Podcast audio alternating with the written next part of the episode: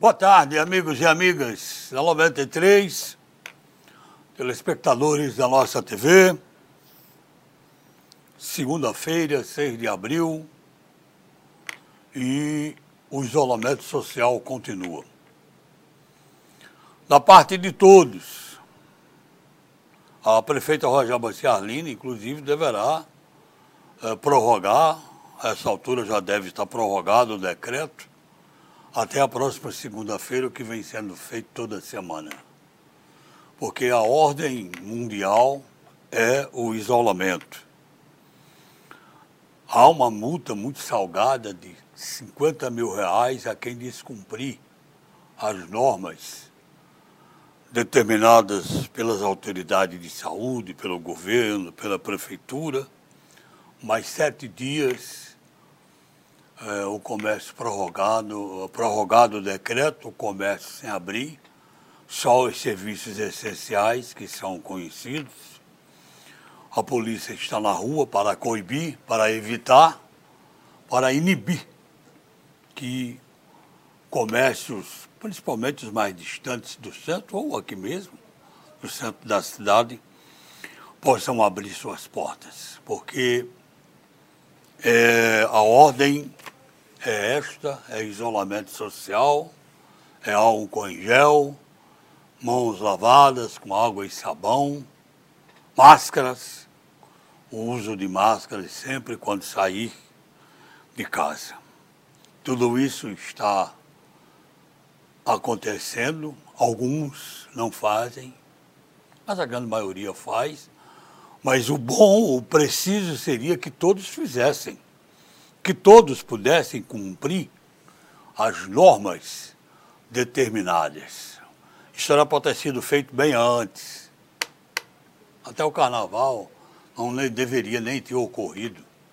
Fevereiro. Mas se demorou.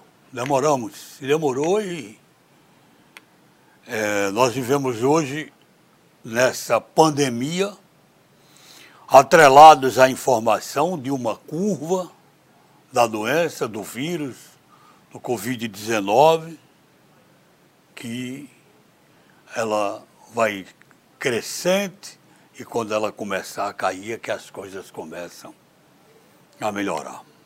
E tem muitas notícias ainda a esse respeito. Na abertura do programa, nós queremos aqui fazer um registro e citar o nome de Dona Maria de Lourdes, lá do bairro Barrocas, costureira, artesã, de 93 anos de idade. 93 anos de idade, que presta, que dá um grande exemplo de solidariedade.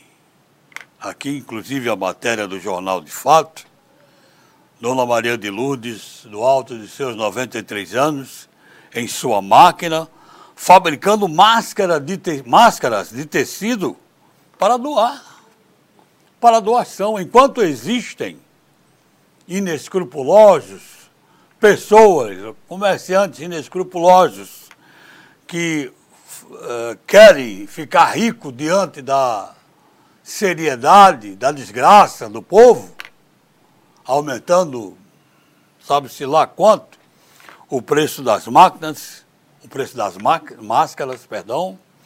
Dona Maria de Lourdes, do alto dos seus 93 anos, está fabricando máscaras é, de tecido para doação, ela como costureira e artesã.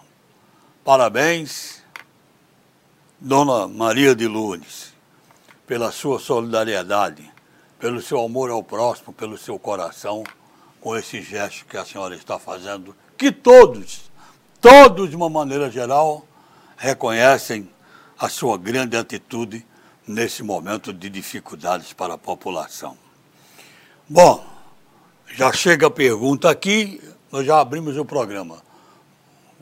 Comércio vai abrir? Não. Decreto prorrogado por mais uma semana, dia 13, segunda-feira.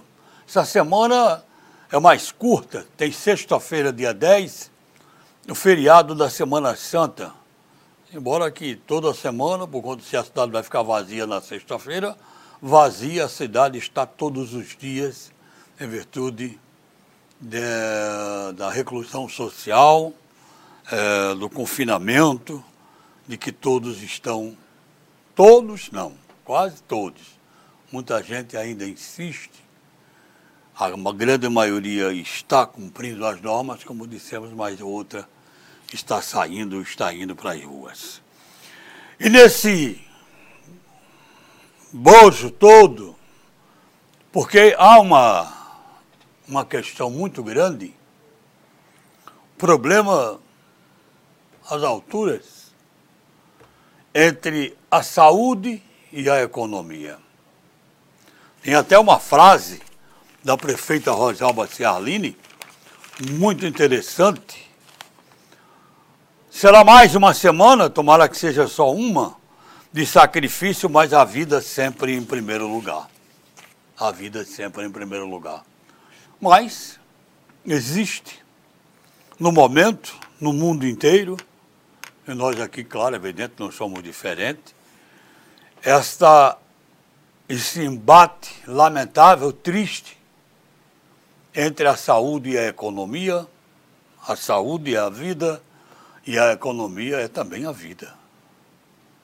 Porque sem a economia, a situação, sem o trabalho, sem o faturamento, sem ter o dinheiro para comprar na farmácia, no supermercado, sem ter o dinheiro, onde vamos parar? Mas não podemos sair de casa, ir para a rua, aglomerar, trabalhar. Realmente, eu é, digo daqui, os governos trabalham no mundo inteiro. A saúde trabalha no mundo inteiro, o governo trabalha com economia e saúde e as outras áreas praticamente pararam. As outras questões ficaram de lado inteiramente, porque é a saúde de cada um de nós e a economia do bolso de cada um de nós. Aí vem as notícias atreladas a esta pandemia, que para muitos só Deus na causa, eu acredito, só Deus na causa, e Ele tem que estar conosco, tem que estar com a gente. Talvez a gente tenha se afastado muito dele, né? Bom, o ministro da Economia, Paulo Guedes, isso aqui é o que vem na sequela de toda uma pandemia que ainda está, eu diria que em seu pique. Hã? E a sequela, o medo, o que nos assusta é vir depois. O ministro da Economia, Paulo Guedes, defendeu ontem, durante uma videoconferência, o congelamento dos salários do setor público durante dois anos. Dois anos. Como forma de contribuir para a redução de despesas nesse período de combate ao coronavírus. As colocações vão chegando e as perguntas, as outras colocações também. Salário congelado durante dois anos para reduzir despesas nesse período de Covid-19. E os preços? A água, a luz, o gás, o supermercado, os gêneros alimentícios, estarão congelados também? É uma pergunta que não quer calar. É uma pergunta que não quer calar. Tudo que de, do, do, do, os insumos que dependemos, de tudo que a gente depende para viver, para sobreviver, vão estar congelados? A defesa do ministro Paulo Guedes é uma contraproposta à ideia que já circulou dentro da própria equipe econômica do governo. É, e é defendida por alguns parlamentares e economistas de corte imediato dos salários dos servidores públicos. técnicos em economia chegaram a propor uma redução de 25%. Uma redução de 25%. O negócio é reduzir salários. Aí a economia, lógico, tem mil maneiras de se interpretar, mas se eu tiver 25%, no caso, servidor público, tiver 25% de corte em seus salários, vamos ter 25% de redução na conta de energia, de água, de gêneros alimentícios e tudo mais? Pois bem, 25% é o que os técnicos defendem. E há, inclusive, deputado, está aqui o nome dele, Ricardo Barros, do PP do Paraná, que defende, que defende 30% dos vencimentos em todo o setor público, aí incluindo executivo, legislativo e judiciário. Durante a reunião deste domingo, o ministro disse aos congressistas do DEM, que participavam da videoconferência, que o presidente Jair Bolsonaro não apoia a redução dos salários. O presidente não apoia. E no final teria praticamente o mesmo impacto na redução da despesa de um congelamento pelo período de dois anos. Ou seja, neste momento, a equipe econômica do governo avalia ser melhor manter o poder de compra dos servidores públicos para evitar uma maior desaceleração da economia mas propõe um congelamento por um período mais longo, gerando uma redução de gastos equivalentes. Olha, gente, não é nada fácil, não. Não é nada fácil. É saber que nós estamos vivendo esta situação que pode realmente nos complicar mais ainda quando as sequelas vierem depois que o Covid passar. Tudo passa. Um dia essa pandemia vai embora também. Vamos chamar agora a Laíra Neto. É, César, ok? Bom, vamos conversar agora com o amigo, companheiro de bancada aqui, César Santos. César, já estou aqui com, inclusive, pergunta é, para você. Você fica à vontade para começar uh, o seu comentário com o tema que você tiver, tiver, mas pediram aqui, já foi pedido já aqui que você comentasse a respeito deste perigo que pode ser para nós o vizinho estado do Ceará. Tão querido aqui com o Rio Grande do Norte. A gente intercala muito, interage muito com o Ceará e lá a curva estaria fora de controle. César, boa tarde. Boa tarde, Edmundo. Boa tarde, Laire Neto. Amigos do Observador Político. Olha, Mossoró tem uma, uma, um maior número de infectados, isso proporcionalmente é, no Rio Grande do Norte, né? não em números reais, mas proporcionalmente Mossoró tem hoje o maior número é, de infectados do estado. O cenário epidemiológico crítico da cidade, é, isso não há, não há um estudo é, concreto, mas é muito consequência é, da, da proximidade que Mossoró tem com o estado do Ceará. E o estado do Ceará é hoje o terceiro estado do país com maior número de casos confirmados. Mossoró sempre respirou uh, o ar cearense. Isso é fato. A gente se identifica muito mais com o cearense, por exemplo, do que com o matalense. Dada essa proximidade, estamos vizinhos aí à cidade de Aracati, estamos vizinhos ao Vale de Jaguaribe. Através de Baraúna, a gente entra para Quixeré, Jaguaruana, Russas, Nova Jaguaribara, etc. Então, essa proximidade faz com que Mossoró tenha essa consequência em relação ao estado do Ceará. A preocupação, eu diria, que aumentou consideravelmente é, no último fim de semana, quando o Ministério da Saúde divulgou um relatório incluindo o Ceará entre os quatro estados e mais o Distrito Federal, que pode estar em transição para aceleração descontrolada da epidemia do Covid-19. O coeficiente de incidência no Ceará chegou no fim de semana a 6,8 casos por cada 100 mil habitantes.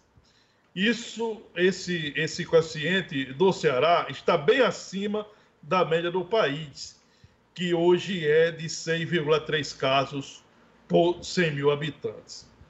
Pesquisadores, e aí essa é uma notícia de hoje, pesquisadores da rede Covida, iniciativa da Fundação Oswaldo Cruz, o Fiocruz, e da Universidade Federal da Bahia, indicam que o Ceará deve ser o primeiro estado brasileiro a atingir o pico de infecções pelo novo coronavírus, isso no dia 25 de abril. Isso é uma previsão é, de pesquisadores da rede Covida. Além disso, o relatório estima que o vizinho estado, o nosso vizinho Ceará, deve superar os 3 mil pacientes com a doença ainda nesta semana e ficará em segundo lugar entre os mais afetados do país, devendo ficar atrás apenas do estado de São Paulo. Já são 824 pessoas infectadas e 26 mortes com complicações pela doença. Isso um mês após a primeira confirmação da infecção pelo novo coronavírus no Ceará, de acordo com registros da Secretaria de Saúde Pública do próprio estado do Ceará, esses números divulgados ontem, domingo, 5 de abril. No boletim da rede Covida, consta que o Ceará deve alcançar o número de 3.053 pessoas infectadas, ultrapassando o Rio de Janeiro, que hoje tem 2.887, e ficando atrás apenas do Ceará, que com 11.684. Essa previsão é para quarta-feira agora, depois de amanhã, dia 8 de abril. O cálculo aponta ainda que o Brasil deve ter cerca de 21 mil casos de pacientes infectados e mais de 500 mortes pela doença neste mesmo dia, ou seja, na quarta-feira, 8 de abril. Esse grupo aí que fez essa previsão é formado por estatísticos, epidemiologistas, físicos, cientistas da computação, economistas e profissionais da comunicação, entre outros é, profissionais é, de outros segmentos. Portanto, é uma, é uma situação que nos preocupa. Por que nos preocupa? Primeiro, pela proximidade que temos do estado de Ceará. Somos vizinhos, somos colados. Somos colados. A gente respira o estado do Ceará e parte do Ceará respira Mossoró. Basta observar que diariamente, não agora que estamos no isolamento social, mas diariamente, Mossoró recebe é, pessoas que visitam aqui para consumir o comércio, para consumir nossas escolas da, da rede estadual, municipal, das universidades públicas e privadas, elas estão aqui em Mossoró. Então, vem pessoas de todo o Vale Jaguari. Aqui a gente tem pessoas diariamente de Russas, de Quixeré, de Jaguaruana, de Itaiçaba, de Aracati, de Fortim e de outros municípios próximos a Mossoró. Então, diariamente, nós temos esse contato. E também a gente continua, né? parte de Mossoró continua insistindo em manter a sua atividade diária com o vizinho estado do Ceará. São pessoas de transportes é, alternativos, que diariamente vai a Fortaleza e retorna, levando e trazendo serviços.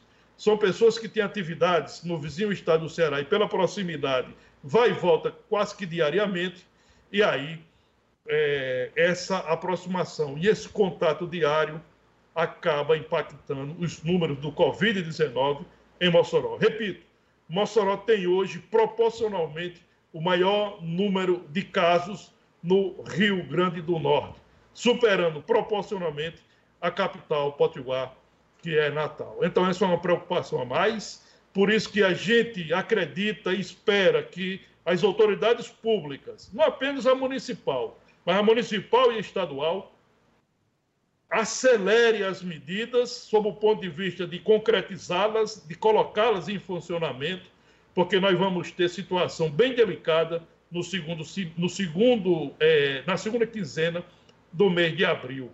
É preciso que o governo do Estado, que prometeu 170 leitos hospitalares para Mossoró, é preciso colocar esses leitos em funcionamento. Nós não temos informações que isso venha acontecer nos dias próximos. É possível que hoje comece a funcionar leitos apenas no Hospital Regional Tarcísio Maia, mas não é uma garantia. São 170 leitos que a governadora Fátima Bezerra prometeu. É preciso que o município acelere a, a montagem e o funcionamento do hospital de campanha anexo à unidade de pronto atendimento lá do Belo Horizonte, na zona sul de Mossoró. É preciso que essas medidas sejam adotadas, não, não, sejam adotadas e concretizadas o mais rápido possível. Nós temos 102 profissionais convocados pelo município, são 64 técnicos de enfermagem e 38 enfermeiros.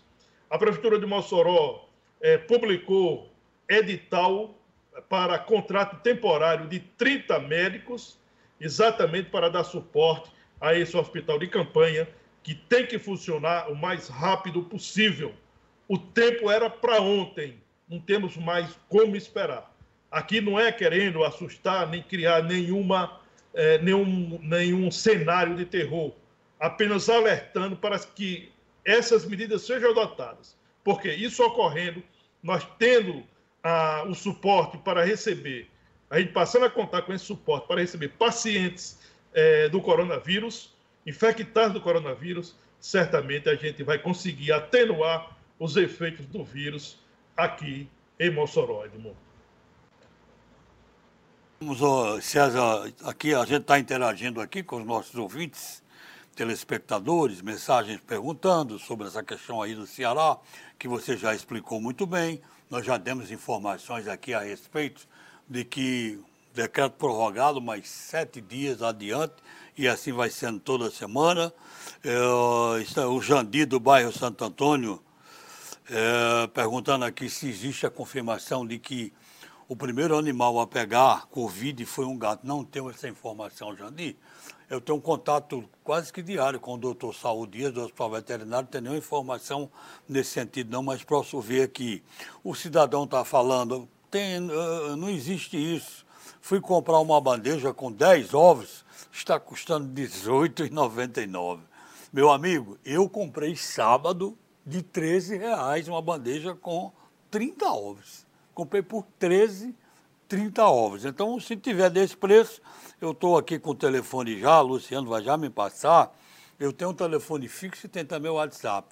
O fixo é 33155049. Daqui a pouco o Luciano passa para a gente, mostra aqui na tela e a gente vai informar. Porque se tiver desse valor aí, é, é preço abusivo, você não deve pagar e deve acionar o PROCON. César, um assunto aqui que a gente vem comentando, mas ele está sempre. É, o Jandir está dizendo aqui que o negócio do animal foi na Bélgica. Eu não tenho essa informação. É, o, o, seguinte, o que a gente está comentando aqui, que é um assunto que todo dia, infelizmente, a gente vê na mídia, diz que uma nova investida contra Henrique Mandetta, que está, segundo pesquisa da Folha, César que já tomou conhecimento, com 70 e, mais de 74% de aprovação do seu trabalho, o presidente Jair Bolsonaro disse que alguma coisa subiu a cabeça de alguns integrantes do seu governo. Eram pessoas normais, mas de repente viraram estrelas. É claro, é claro que isso deve ser um recado direto ao Henrique Mandetta, o ministro da Saúde, que aparece porque ele é ministro da Saúde, está toda hora na mídia. Agora, em termos de país, da doença, da dificuldade, da economia. O presidente criando problema dentro do próprio governo dele, César, pelo amor de Deus, aí onde é que nós vamos parar, né? Olha, Edmundo, é, toda, toda, toda semana e todo momento a gente vai se deparando com essas crises políticas por conta de é, frases fora de contexto, Evidentemente que também tem aí ah, jornalistas potencializam. Por exemplo, é, se potencializou muito mais uma frase que o presidente Jair Bolsonaro disse, é, que tem pessoas se achando estrela dentro do governo, né? E deixou em segundo plano o volume de recursos que o, que o governo federal está liberando para estados e municípios. Né? Há uma. Há uma a gente, eu já comentei isso, eu prefiro que a gente passe a observar e a valorizar muito mais os dados em relação ao Covid-19, porque isso nos interessa muito mais.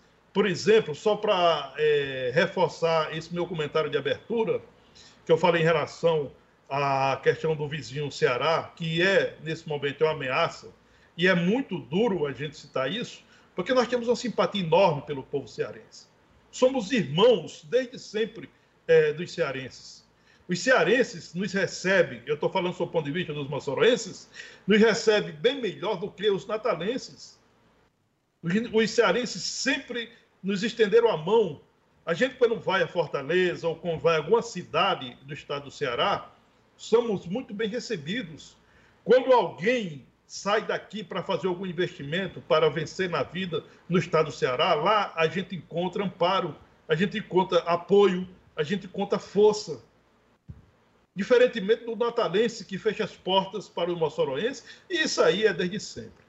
Então, a, aqueles números que eu dei, né, não querendo assustar, mas dando notícias concretas, para a gente ter ideia o que é isso, essa previsão que a Fiocruz fez na manhã de hoje, é, para se ter ideia, só num, num detalhe, é, o fator de reprodução, que eles chamam de R0, é, no Ceará, já está em 2,56%. 2,56%. Esses é, eles chamam de fator de reprodução, o R0. Em, em, na Itália, por exemplo, esse fator de reprodução é, chegou a 3. Olha, nós estamos, o Ceará está em 2,56. Na Itália chegou a 3. E olha o volume de mortes que, que, foram, que foi registrado no, na Itália, o número de infectados na Itália, etc. Então, a gente precisa ficar em alerta. O município e o Estado, naquele trabalho conjunto de realizar barreiras sanitárias né, nas rodovias de, que dão acesso a Mossoró e também dá acesso a Mossoró a outros estados e outras regiões, é preciso que o município e o Estado amplie esse, esse trabalho é, de barreira sanitária. O município precisa fazer isso, principalmente na BR-304, que é a principal via de acesso é, do Ceará a Mossoró e vice-versa. Também deve ampliar essa barreira sanitária na RN 015, que é a RN que liga Mossoró, Baraúna, Baraúna, Quixeré, já no estado do Ceará. Penso que as autoridades sanitárias do município, do município, perdão, estão atentas a essa questão eu penso que a partir de hoje, as barreiras sanitárias que foram iniciadas na semana passada, ou há 10 dias, é preciso que elas sejam ampliadas, é preciso que a fiscalização se torne mais rigorosa, exatamente para preservar as pessoas. E vale salientar, a barreira sanitária não é impedindo que o cearense entre em Mossoró, que o moçoroense saia de Mossoró para outra cidade. Nada disso. A barreira sanitária é educativa, principalmente e também serve para fiscalizar alguém que possa é, se apresentar com algum sintoma da doença. Os profissionais que estão trabalhando nessa barreira pega esse paciente, leva para a unidade de pronto atendimento mais próximo para fazer os testes e constatar se tem ou não a, a, a doença, ou seja, se está infectado com o coronavírus, exatamente para encaminhar para o tratamento. Então, essas barreiras elas precisam ser ampliadas, elas precisam ser mais rigorosas, exatamente nesse momento em que estamos entrando num período bem crítico da pandemia do novo coronavírus. Está bastante solicitados aqui os telefones do PROCON, e a gente vai repetir para os nossos amigos, ouvintes e telespectadores, pessoal aí falando de preço de placa de ovos, tudo isso. Bom, se tiver preço abusivo, é claro, é evidente, que você pode denunciar e os telefones disponibilizados pelo PROCON são um fixo 3321 5049. 3321 5049 e o WhatsApp é o 988270689 98827 0689, o WhatsApp, esse telefone para você é, denunciar, é claro, é evidente, qualquer abuso que esteja ocorrendo. É, daqui a pouco vamos ter a participação de Laíri Neto aqui, gravado. Ele que está nesse momento participando de uma reunião com a prefeita Rosalba Cialine. Atenção que o transporte coletivo em Mossoró pode entrar em colapso. É, o transporte coletivo está pedindo socorro. As restrições por conta do coronavírus agravaram a crise do segmento, que pode entrar em colapso total. Ah, o alerta que está sendo feito é a concessionária do serviço, que vinha realizando um grande trabalho, é essa que se liga à Cidade do Sol, e que a receita, segundo nós estamos sendo informados, desabou 90% desde o início da pandemia, que reduziu de forma abrupta o total de passageiros e o faturamento do setor. Desde a paralisação de aulas e a limitação à circulação de pessoas em Mossoró, Há duas semanas, o setor busca se adequar à queda da demanda ao adaptar linhas, horários e outras medidas. César, é, se a linha de transporte coletivo sobrevive de passageiros, se não tem aula, se as pessoas não podem sair de casa, se a linha de ônibus, se os ônibus não têm passageiros, é um dos primeiros setores, eu diria, mais fortemente atingidos passa a ser esse o transporte coletivo. Qual a solução? Como é que vai? Os ônibus vão rodar se não tem com quem? É muito difícil, não, César? Eu, eu penso, Edmundo, o que pode ser feito, né, e certamente o município uh, deve fazer isso, uh, o Estado também pode chegar para socorrer. Uh, o alerta foi feito ah, pela empresa Cidade do Sol, que é a empresa que explora o sistema de transporte coletivo em Mossoró. A Cidade do Sol, ela diz o seguinte: se não houver um socorro à empresa, quando ela fala um socorro, ela fala em relação aos governos socorrerem essa empresa, vai haver um colapso no sistema de transporte coletivo. Ou seja, a empresa vai fechar. É a única que atende a Mossoró. Se ela diz que vai haver um colapso no sistema de transporte coletivo, ela está admitindo paralisar as atividades se nada for feito para socorrê-la. Eu penso que o, o, apoio que se pode dar à, à, empresa Cidade do Sol é exatamente a Prefeitura de Mossoró é, abrindo mão no período da crise, no período do isolamento social, abrindo mão da cobrança de impostos. Né? O Estado poderia fazer isso também. O município poderia abrir mão de ISS, o Estado de ICMS e por aí vai. Já que a empresa não vem funcionar, não vem funcionando nesse período de isolamento social, exatamente porque não tem o, o cliente ou não tem os passageiros, porque grande, a, a maior parte de, do atendimento da Cidade do Sol é exatamente alunos são estudantes é, do, do, ensino fundamental, estudantes do ensino é, superior, e aí a empresa está sentindo um impacto muito forte. Então, que o município possa socorrer para que esse serviço continue funcionando para atender as pessoas que precisam dele. E voltando aqui, Edmundo, ainda a questão do Ceará, chamou a atenção na semana passada, a polêmica é, da semana anterior, perdão, foi quando o presidente Jair Bolsonaro ah, defendeu o isolamento vertical. O que é isso? O isolamento vertical era não ter o isolamento completo, abrir, o, é, permitir o funcionamento em setores é, essenciais. E o presidente Jair Bolsonaro entende que os setores essenciais não é apenas os setores que vêm a socorrer a saúde ou a alimentação das pessoas, mas setores que possam sustentar a economia é, minimamente possível nesse período de crise profunda, para não impactar a vida das pessoas no futuro bem próximo. E aí houve críticas, né, os novos governadores do Nordeste se reuniram, lançaram uma nota em defesa do isolamento social e colocou alguns governadores mais assodados, chamou o presidente de genocida e, e iam fazer denúncias um deputado do PT de Minas Gerais foi ao STF para pedir o afastamento do presidente. Um ministro do STF, o Marco Aurélio de Mello, pediu a opinião da Procuradoria-Geral da República, etc. Pois bem, ontem, o governador do Ceará, o Camilo Santana, do PT, é, assinou um decreto e publicou um decreto exatamente implantando o isolamento vertical no estado do Ceará. Esse decreto de Camilo Santana é, permitia o funcionamento normal de mais de, uma mais de uma dezena de atividades produtivas.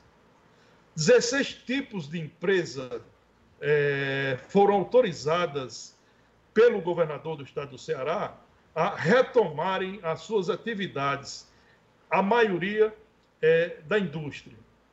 Pois bem, houve uma reação dentro do estado do Ceará e principalmente no Nordeste, porque os governadores, colegas de Camilo Santana, entenderam que aquela medida de Camilo Santana tinha um peso muito forte do vista do discurso político e também sob o ponto de vista da saúde. Por quê?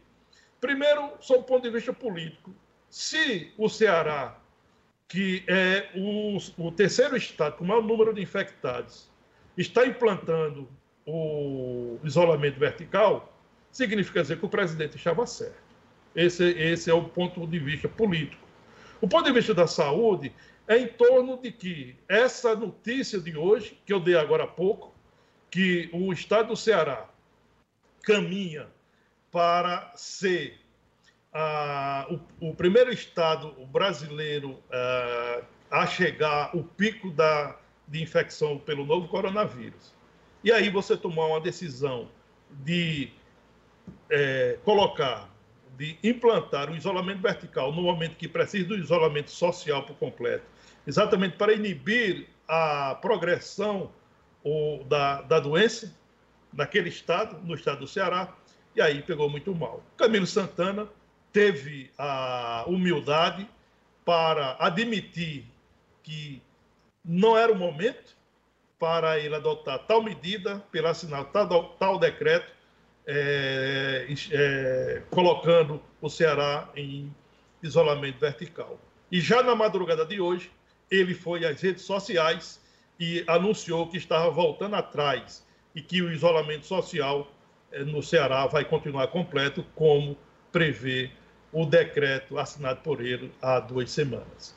Olha, os casos de coronavírus no Brasil, nesta manhã de segunda-feira, 6 de abril, né? as secretarias estaduais de saúde divulgaram até agora, meio-dia e 20, já estamos a meio-dia e 47.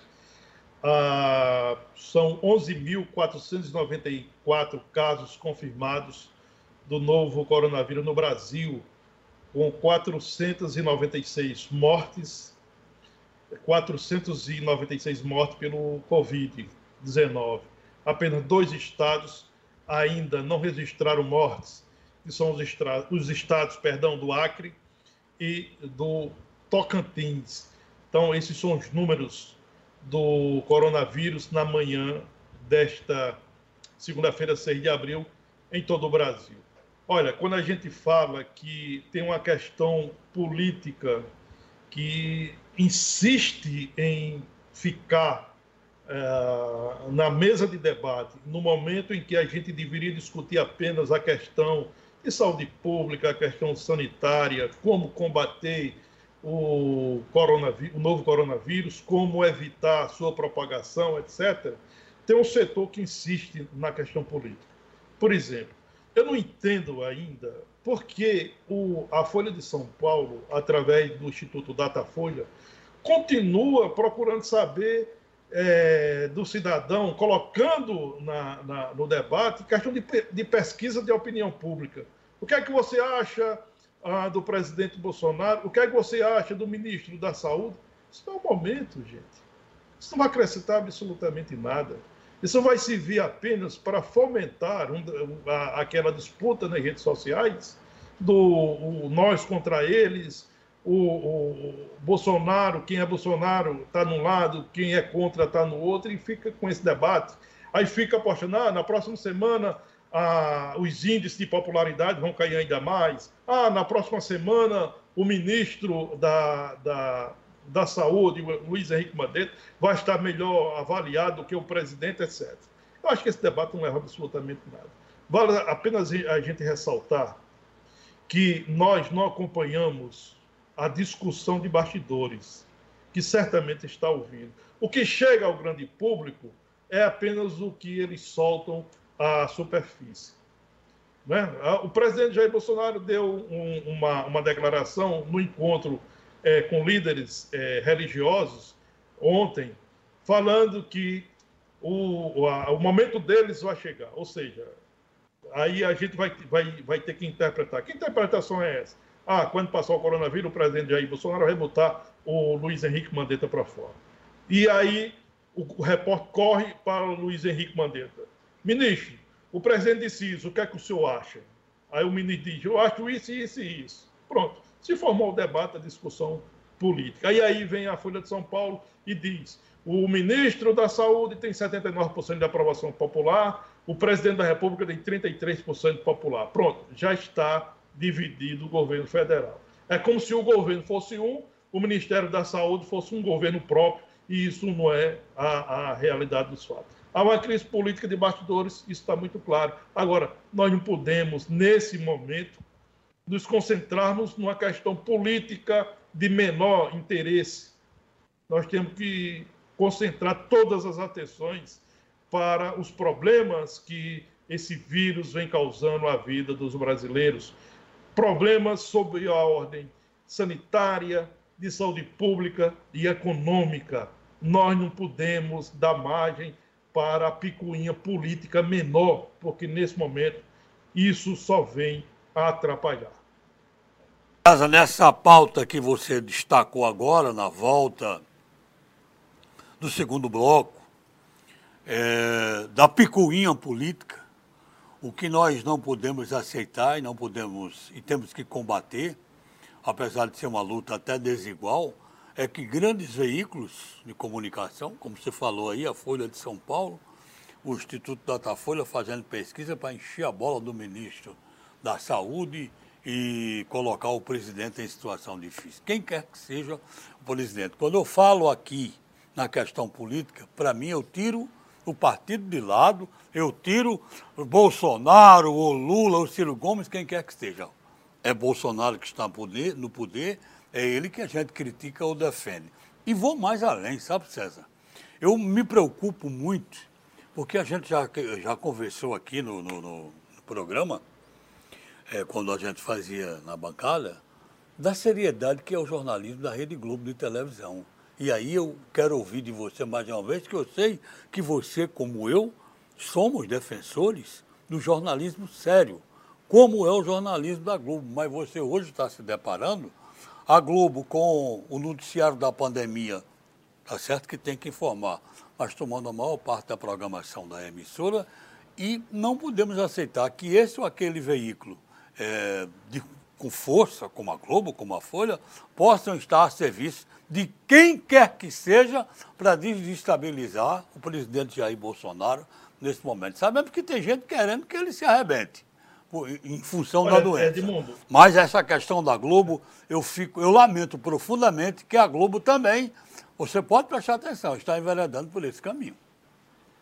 Olha, Edmundo, me parece bem claro é, que há uma tendência é, de, de, de, setores da imprensa, da chamada grande imprensa, há uma tendência natural de desgastar e de sangrar o presidente. Por quê? Porque há uma disputa aberta desde sempre, desde a época da campanha, do, do então candidato Jair Bolsonaro contra Globo, Folha, Veja. Quando ele assumiu, o, o ganhou a campanha que assumiu a, o poder, essa, essa disputa, essa briga entre o presidente e esses veículos, ela se, ela, ela se tornou mais acentuada. E aí a gente vê que ah, quando, quando o noticiário é político, a gente vê uma tendência muito clara é, para que um lado seja, seja, seja visto como o, o, o condutor da crise, e até penso dessa forma, eu acho que o presidente da República poderia se comportar melhor e deveria se comportar melhor, deveria evitar o confronto nesse momento, que deixasse o confronto para depois, quando passar essa crise profunda, quando a gente voltar à estabilidade, é, quando retomar a estabilidade do país, tudo bem, siga com essa, com essa disputa política. Nesse momento, não. Agora, a gente não vê, por exemplo, é, nenhum veículo é, que a gente está citando aqui colocar por que, que o Luiz Henrique Mandetta se coloca numa linha de numa linha cruzada ao presidente. Por quê? Né? Ele está trabalhando, é, quem está por trás da questão política, eu não digo da questão de saúde, das medidas em prol da saúde, das medidas de combate ao novo coronavírus. Eu estou falando o seguinte: o Luiz Henrique Mandetta, ele é do Democratas. O Democratas é o partido do presidente do Senado da República, de Davi Alcolumbre. E é o partido do presidente da Câmara dos Deputados, o, o deputado é, do Rio de Janeiro. A, me ajuda aí, Edmundo, pelo o nome dele. É, o Rodrigo Maia. Então você tem o seguinte: Rodrigo Maia tem uma disputa aberta é, com o presidente da República. Isso está muito claro. Então, há os interesses de partidos numa disputa política, deixando, pegando como pano de fundo uma coisa tão grave como é essa pandemia do novo coronavírus. Nesse, nessa crise não tem inocente, não tem mocinhos. Nessa crise tem políticos que estão pensando única e exclusivamente no poder.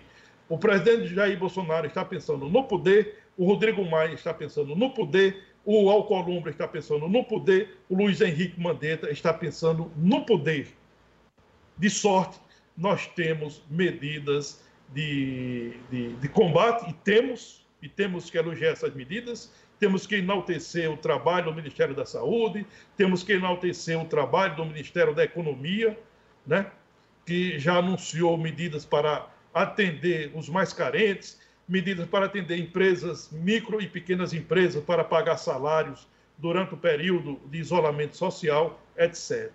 Então, nós não podemos é, aceitar que a questão política se sobreponha a uma questão maior, que é exatamente o combate a contenção ao novo coronavírus. É, e Rodrigo Maia, você sabe que é, alguns setores da imprensa o chamam de o primeiro-ministro, que ele pousa de primeiro-ministro, embora nós, nós, não tenhamos esse sistema Olha, de é, governo Edmundo, aqui. Está né? muito claro, Edmundo, está muito claro que os grandes veículos, eles é, estão é, buscando em Rodrigo Maia uma possibilidade é, de é, montar um trabalho suficiente para sangrar o governo federal e retirar da cadeira de presidente o Jair Bolsonaro. Isso está muito claro. Isso não, isso não resta nenhuma dúvida. Agora, eu queria apenas nessa reta final, Edmundo, no programa, e isso é, eu julgo que é muito importante, e nós temos que, no momento em que muitas pessoas vão para redes sociais para jogar fake news, para fomentar disputa política idiota, para falar mal de outras pessoas, podendo usar essas ferramentas para fazer o bem, no momento tão delicado da, que o país está atravessando, que o mundo está atravessando, um momento que deveria ser um momento de solidariedade, um momento que as pessoas deveriam ser mais humanas, ao invés de brigarem, ao, ao invés de ir para disputa política rasteira, que isso é uma disputa política rasteira. Na hora que você pega a saúde pública e coloca a política no meio, você não está com bons sentimentos seus sentimentos não são bons. Então, deveria é, ir por esse lado. Por que, que eu digo isso? Porque nós temos um momento que a gente deveria, em si, e isso eu vou fazer agora, falar de Dona Maria de Lourdes, uma costureira, um artesã de 93 anos de idade, residente na rua Emílio Castelar, no bairro, no bairro Bom Jardim, Bom Jardim Barrocas, zona norte de, de Mossoró que aos 93 anos de idade decidiu pegar sua máquina de costura, fabricar máscaras de pano e distribuir essas máscaras é, feito doação para pessoas carentes. Dona Lourdes dá um exemplo enorme de solidariedade. Dona Lourdes é um tapa na cara naqueles que estão pensando tirar algum proveito é, desse, dessa crise, dessa pandemia. César. Grandes César. empresários que tentam tirar proveito, grandes comerciantes que tentam tirar proveito, majorando preços de álcool gel, de equipamentos de proteção, e vem Dona Maria de Lourdes com coração enorme dar um exemplo de o que é solidariedade no momento em que as pessoas estão precisando. César, é uma coincidência muito grande, nós não combinamos pauta aqui, é, nem quando a gente está aqui no estúdio, os, é, os, três juntos, eu, você e Laíri Neto, a gente combina a pauta, quanto mais você num canto e eu em outro. Por coincidência, eu abri o programa falando em Dona Maria de Lourdes e você fechou o programa falando no grande gesto de Dona Maria de Lourdes. César, em cima da hora, pode mandar sua frase aí para hoje e parabenizar mais uma vez a Dona Maria de Lourdes. Olha, eu vou exatamente reservar a, a minha frase para encerrar o programa, o primeiro programa da semana, a Dona Maria de Lourdes, que aqui, aqui eu quero é, parabenizá-la, quero abraçá-la, quero dizer que são pessoas como a senhora, Dona Maria de Lourdes, que o Brasil e o mundo precisam. São pessoas como a senhora. E aí eu encerro com a frase de Dona Maria de Lourdes: O que puder fazer por um irmão, faça. Nós somos todos irmãos, precisamos uns dos outros. Uma boa tarde a todos e até amanhã. Este programa, além de todos os nossos ouvintes e telespectadores, pode ter certeza, pelo seu gesto, Dona Maria de Lourdes, foi dedicado muito, muito à senhora. Parabéns. Boa tarde. Até amanhã.